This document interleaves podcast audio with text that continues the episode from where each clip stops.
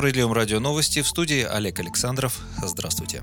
Выплаты женщинам, ставшим на учет на ранних сроках беременности находящимся в трудной финансовой ситуации, с 1 июля составят в среднем 6300 рублей. Об этом сообщил премьер-министр России Михаил Мишустин, выступая в среду в Госдуме с ежегодным отчетом о работе правительства. Мишустин уточнил, что поправки в законы, необходимые для реализации этого пункта послания президента России, уже внесены. Поддержим и малообеспеченных родителей, которые в одиночку воспитывают ребенка с 1 июля текущего года на детей в возрасте от 8 до 16 лет включительно растущих в таких семьях, будет выплачиваться в среднем примерно по 5600 рублей, сказал он. Чиновник напомнил, что больничный по уходу за ребенком до 7 лет включительно будет оплачиваться в размере 100% от среднего заработка.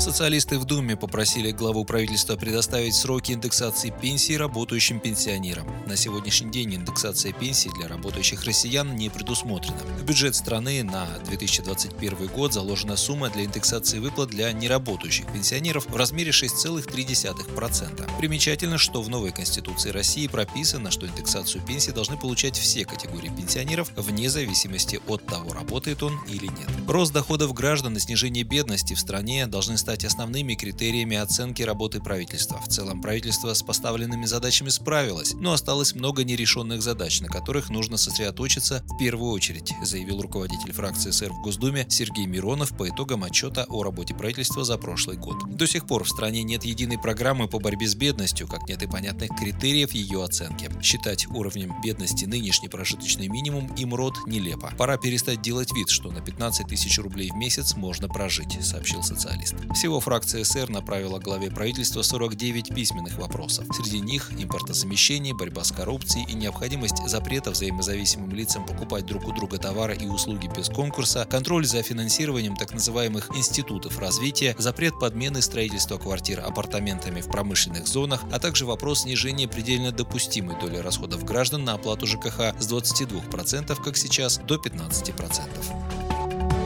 Кстати, Мишустин не поддержал идею федеральных дотаций на оплату услуг ЖКХ. По словам премьера, этот вопрос входит в полномочия субъектов России и требует достаточно детального решения в увязке с источником финансирования и с особенностями каждого региона. Он сделал акцент на том, что регионы также самостоятельно устанавливают размеры допустимой доли расходов граждан на ЖКХ, либо снижая их для всех категорий граждан соответственно, либо для отдельных категорий. Мишустин уточнил, что во вторник, 11 мая, разбирал этот вопрос с главой Минэкономразвития Максимом Максимом Решетниковым.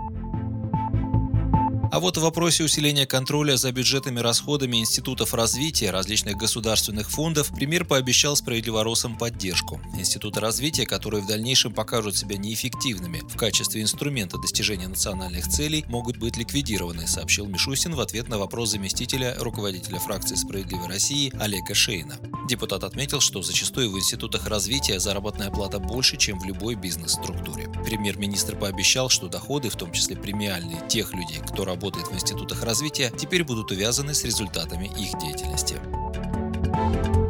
Смертную казнь за убийство детей в России не введут из-за международных договоров, в частности из-за участия нашей страны в Конвенции о защите прав человека, считают эксперты. Напомним, отменить мораторий на смертную казнь для детоубийц во вторник потребовал лидер фракции «Справедливой России» Сергей Миронов после того, как 19-летний Ильнас Галевиев устроил стрельбу в Казанской школе номер 175. Жертвами стали 9 человек, ранения различной степени тяжести получили 23 человека. Миронов отметил, что убийцы детей не заслуживают права права на жизнь, а в случае пожизненного заключения государству придется содержать их за счет налогоплательщиков.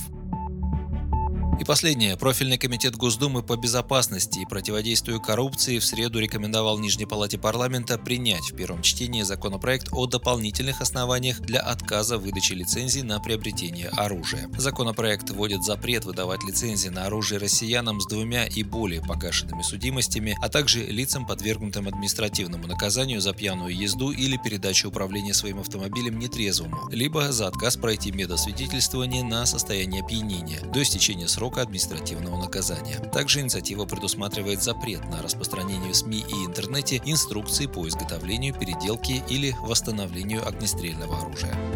Вы слушали новости? Оставайтесь с нами на Справедливом радио. Будьте в курсе событий.